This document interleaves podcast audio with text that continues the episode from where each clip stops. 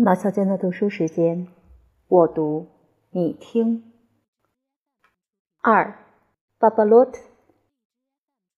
啊，我童年时的那些事情，你们给我的印象多么深刻呀！罗讷河上的那趟旅行，就像是昨天的事儿一样。轮船、旅客和船员依然在我的眼前，轮盘和机器的声音依然在我的耳边。船桨叫热尼埃，火斧头叫蒙特利马。像这些事情是一辈子也忘不了的。路上一共走了三天，三天我都是在甲板上度过的，只有到了吃饭和睡觉的时候，我才到舱里去。其余的时间，我留在船头的近前面，船锚旁边。那儿有一口很大的钟，凡是到了一个城市，就有人来敲它。我坐在这口钟旁边，一堆堆的缆绳中间。我把鹦鹉笼子夹在两条腿当中，朝四面望去。罗讷河那么宽，连两岸都看不大见。我呢，我巴不得它还要宽，巴不得能叫它大海。天空仿佛在笑，波浪是绿色的，许多大帆船顺水往下开，有些船夫骑着骡子涉水过河，他们唱着歌从我们旁边过去。有时候，轮船沿着一座长满灯芯草和柳树、郁郁葱葱的小岛航行。啊，一座荒岛！我自己心里想。我目不转睛地望着他。到了第三天傍晚，我以为要遇到风暴了。天突然暗下来，一片浓雾在河面上跃动。船头上点亮了一盏很大的灯。我呢，看到所有这些征兆，说真的，开始有点惊慌了。就在这当，有人在我旁边说。凉到了，那口大钟也跟着响了起来。真的，凉到了，在大雾里模模糊糊，可以看见河这边和河那边灯光在闪耀。我们在一座桥底下穿过去，接着又穿过另一座桥。每一次，那根大烟囱都折成两截，喷出滚滚的黑烟。呛得人直咳嗽。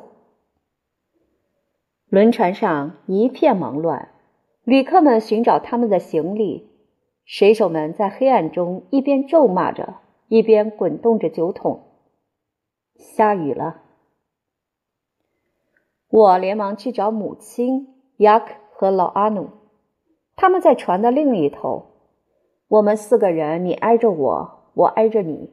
紧紧地挤在老阿诺的那把大伞底下。这时候，轮船靠了码头，旅客开始上岸了。说真的，如果艾塞特先生不来接我们，我相信我们永远也没法离开那儿。他摸索着朝我们走过来，一边嚷着：“哪一个？哪一个？”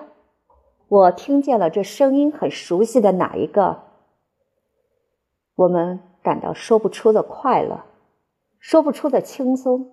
四个人同时回答：“自己人。”艾瑟特先生匆匆忙忙吻了吻我们，一只手牵着我哥哥，一只手牵着我，对两个女的说：“跟好我，我们就走了。”啊，这才算得上一个男子汉。我们很困难的往前走，天已经黑了，甲板上很滑，每一步。我们都要碰到箱子，冷不防从船头上传来一个刺耳的、凄凉的声音：“鲁滨逊，鲁滨逊！”啊，我的天主！我大声嚷道：“我想把手从父亲的手里挣脱出来。”他呢？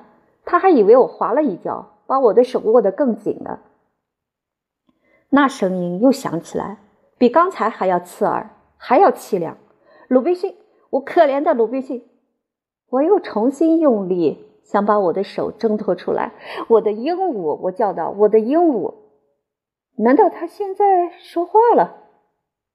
雅克说：“是他在说话，我相信一定是他在说话，就是在一法里地以外也可以听见。”我一时昏了头，把他忘在船头上，船锚旁边。他就是在那儿叫我，拼命的大声叫：“鲁滨逊，鲁滨逊！”我可怜的鲁滨逊。不幸的是，我们已经走远了。船长在嚷着：“快走！我们明儿再来找他。”艾塞特先生说：“在船上什么也丢不了。”说完，也不管我哭不哭，他拖了我就走。唉，第二天我们让人去找，可是找不到了。您想想看，我有多么失望！礼拜五没有了，鹦鹉没有了。鲁滨逊也没法做了。况且，即使我有这个心，我又有什么法子在灯笼街一所又脏又潮的房子的五层楼上，给自己创造出一个荒岛来呢？哼，可怕的房子哟！我一辈子都会记住它。楼梯黏哒哒的，天井小的像口井，看门人是一个鞋匠，他的木板搭的小铺子紧挨着抽水机，真难看。我们到的那天晚上，老阿奴正在厨房里收拾的时候，突然发出危急的叫声：“巴巴洛特，巴巴洛特！”我们跑了进去，真没有见过，厨房里爬满了这种难看的虫子，桌子上、墙上、抽屉里、炉子上、碗柜里，到处都有，多的无意之中一迈步就会踩死它们。哎呀！阿努已经弄死许多了，可是他弄死的越多，他们来的也越多。他们是从水槽上的窟窿爬进来的，我们于是把窟窿堵死。可是第二天晚上，他们又从另外一个地方爬进来了。不过天晓得是从哪儿爬进来的，我们不得不找一只猫专门来对付他们。于是每天晚上厨房里都要有一场可怕的大屠杀。巴巴罗特是我打头一个晚上起就喝里昂，第二天情况更糟，我们得养成许多新的习惯，吃饭的时间变更了，面包的形状也跟我们那儿的不一样，他们管这种面包叫做花冠，您倒是听听这个名字，在肉铺里，老阿奴要买一块炭火烧肉。肉铺的伙计啊，冲着他笑了起来。这个野人，他不知道什么叫炭火烧肉。哎呀，我真腻味死了。星期日为了散散心，我们全家带着伞到罗讷河边散步。我们本能的总是朝南，朝着佩拉什那边走去。我觉得往那儿走，我们好像离家乡近了。我的母亲说。他比我还要垂头丧气。全家人这样散步是非常凄凉的。艾塞特先生发牢骚，雅克不停的哭。我呢，我总是走在最后面。我不知道为什么一到了街上就觉得害臊，一定是因为我们太穷的缘故吧。一个月以后，老阿努病倒了，雾损害了他的健康。我们不得不把她送到南方去。这个可怜的姑娘，她非常爱我的母亲，怎么也下不了决心离开我们。她求我们把她留下来，还保证她自己不会死。我们只有强迫她上船了。她到南方以后，没奈何，只有嫁了人。阿努走了，我们没有另外雇女佣人。在我看起来。这简直是穷到了极点。看门人的老婆上楼来做些粗事儿，我母亲亲自做饭，把那双我那么喜欢吻的美丽雪白的手都做坏了。至于出门买东西呢，是雅克的事儿。别人把一个大篮子往他胳膊上一挂，对他说：“你去买这样，你去买那样。”他买这样，买那样，买的很好。可是仍旧哭个不停。可怜的雅克，他也不幸福。艾塞特先生看见他眼睛里老是含着泪水，到最后讨厌他，敲他的头。我们天天都可以听见 “Yuck，你这个笨蛋！”“Yuck，你这头蠢驴！”事实是，不幸的 Yuck，只要他父亲在场，就完全昏了头。他拼命地忍住眼泪，弄得那张脸非常丑。艾瑟特先生给他带来了不幸，请听听这个水壶事件。有一天晚上，我们正要坐下来吃饭，发觉家里连一滴水也没有了。要是你们答应，我就去拎。雅克这个好孩子说，他真的拎起了水壶，那是一把很大的粗陶水壶。艾瑟特先生耸了耸肩膀。如果是雅克去的话，他说，水壶保准打碎。你听好，雅克，这句话是艾塞特太太说的，她的声音很平静。你听好，千万要当心，不要打碎了。艾塞特先生接着又说：“哈哈，你对他说不要打碎也是白说，他还是要打碎的。”听到这儿，雅克伤心地说：“可是。”您为什么希望我打碎呢？我不是希望你打碎，我是对你说，你一定会打碎。艾塞特先生用不容争辩的口气回答。雅克没有再争辩下去，他紧张地拎着水壶，毅然走了出去，神气好像是在说：“哈哈，我会打碎吗？好，咱们等着瞧吧。”五分钟过去了，十分钟过去了，雅克还没有回来。艾塞特太太开始着急了，但愿他没有遇到什么事儿就好了。见鬼！你指望他会遇到什么事儿呢？艾塞特先生没有好气地说：“他是把水壶打碎了，不敢回家。”可是他一边说着，尽管在发脾气，他还是世界上顶好的好人，一边站起来走过去开门，准备去看看亚克究竟怎样了。他用不着走远。雅克就站在门外的楼梯口上，两只手空着，一声不响，站在那儿发愣。他看见艾塞特先生脸吓得发白，他说：“我打碎了。”声音悲痛而微弱，哈，那么微弱，他真的打碎了。在艾塞特家的记事录中，我们管这件事叫做“水壶事件”。到里昂大约两个月以后，我们的父母想到了我们的教育问题。我父亲本来想把我们送去念正式学校，可是念正式学校太贵，把他们送到唱经班学校去怎么样？艾斯特太太说：“好像孩子到哪儿去都很好。”这个主意很中我父亲的意，因为圣尼西埃教堂离我们家最近，于是。他们就把我们送到圣尼西埃教堂的唱经班学校去了。唱经班学校非常有趣，不像别的学校那样把希腊文和拉丁文往我们的脑袋里塞。他们教我们复弥撒、复正记、复偏记、唱圣歌、打签、摇动吊炉奉香。摇吊炉要摇得漂亮，不是一件很容易的事。一天里，当然也零碎抽出几个钟头来学词尾变化和念拉丁文概略。不过这只是附带的。首先，我们得为教堂做事儿。每个星期至少有一次，米库神父在闻了一座鼻烟，还没闻另一座鼻烟以前，庄严的对我们说：“先生们，明天早上不上课。”我们要去送葬，我们要去送葬，运气有多么好！除了送葬，还有行洗礼、行婚礼，主教来访问，给病人送临终圣体。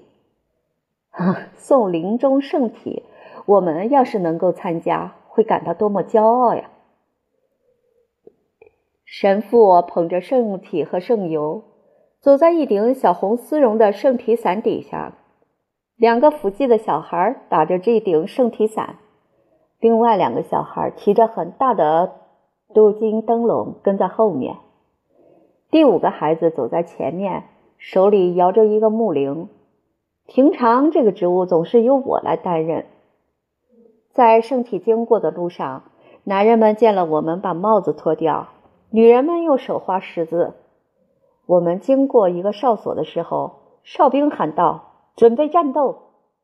士兵们跑过来排好队，举枪。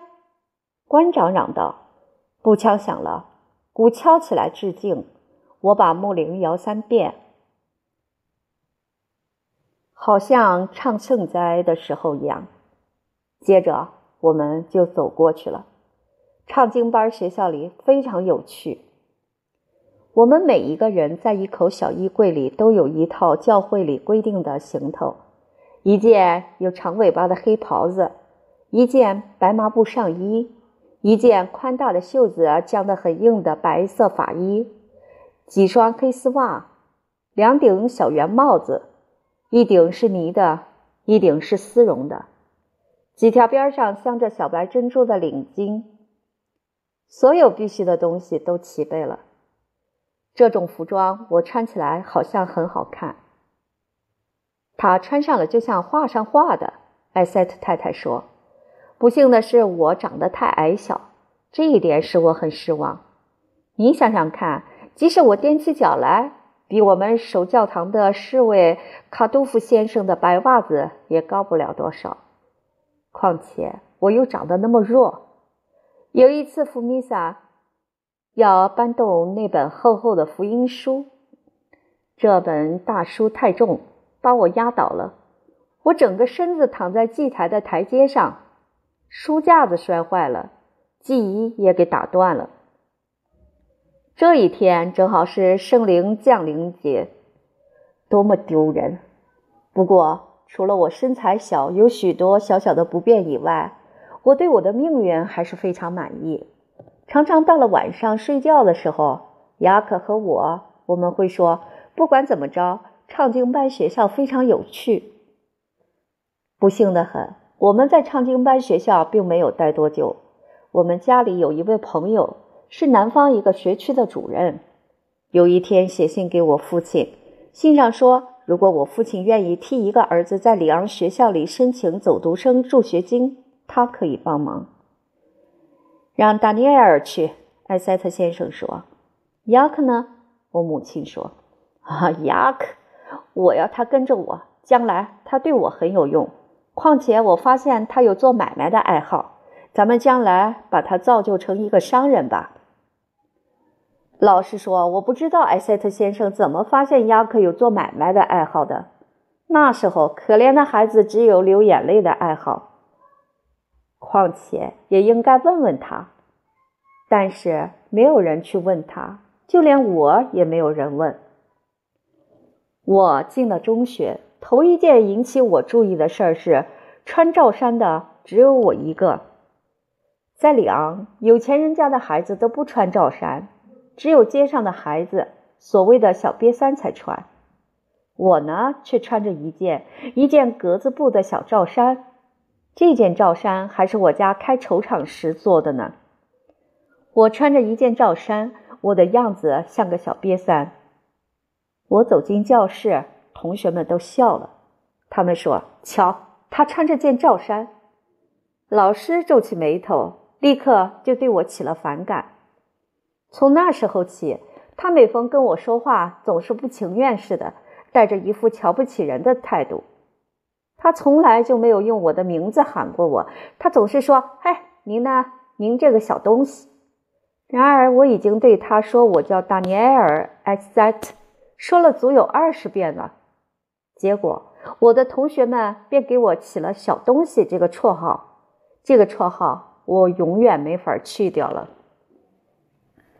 不仅仅是我的罩衫使我跟其余的孩子不同，其余的孩子还有好看的黄皮书包、香喷喷的黄杨木墨水瓶、硬硬布面的练习簿，下面有许多注解的新书。我呢，我的书是在河边书摊上买的发霉的、纸发黄了的旧书，一股酸臭气味儿。封面没有一本不是破破烂烂的，有时候还缺几页。雅克尽了最大力量替我用厚纸板和胶水重新把它们装订起来，可是他胶水总是用的太多，气味很难闻。他还给我做了一个书包，里面有很多格，非常方便。可是胶水还是用的太多，用胶水装硬封面成了雅克的一种嗜好，就跟流眼泪的嗜好一样。他在火炉前面经常放着一堆小胶水罐，只要他能够从铺子里溜出来一会儿，他就粘啊、装订啊、加硬封面啊。其余的时间，他出去送包裹、记录口授、上街买东西，反正是一切买卖上的事儿。至于我呢，我明白了，一个人如果享受助学金，穿的是一件罩衫，被人叫做小东西，那他非得比别人加倍用功才能够和别人平等。真的，小东西开始下定决心用功读书了。勇敢的小东西，我现在还看得见呢。冬天，他坐在没有生火的卧房里的书桌前，两条腿用一床棉被裹起来。外面双结在玻璃窗上，从铺子里传来艾瑟特先生口授的声音：“本月八日来函静息。”雅克带着哭音重复说：“本月八日来函静息。”卧房的门有时候轻轻打开，艾瑟特太太进来了。她踮着脚走到小东西跟前儿：“嘘，你在用功吗？”她低声对他说：“嗯，妈，你不冷吗？”啊。不冷，小东西在撒谎。事实上，他很冷呢。艾瑟特太太于是带着她正编辑的毛线活儿坐在他旁边。他一坐就是好几个钟头，嘴里低声数着针数，时不时深深叹一口气。可怜的艾塞特太太，她老是想念着亲爱的故乡，他不指望再能看见了。唉，对他说来。对我们全家说来，不幸的是，他就要再看见了。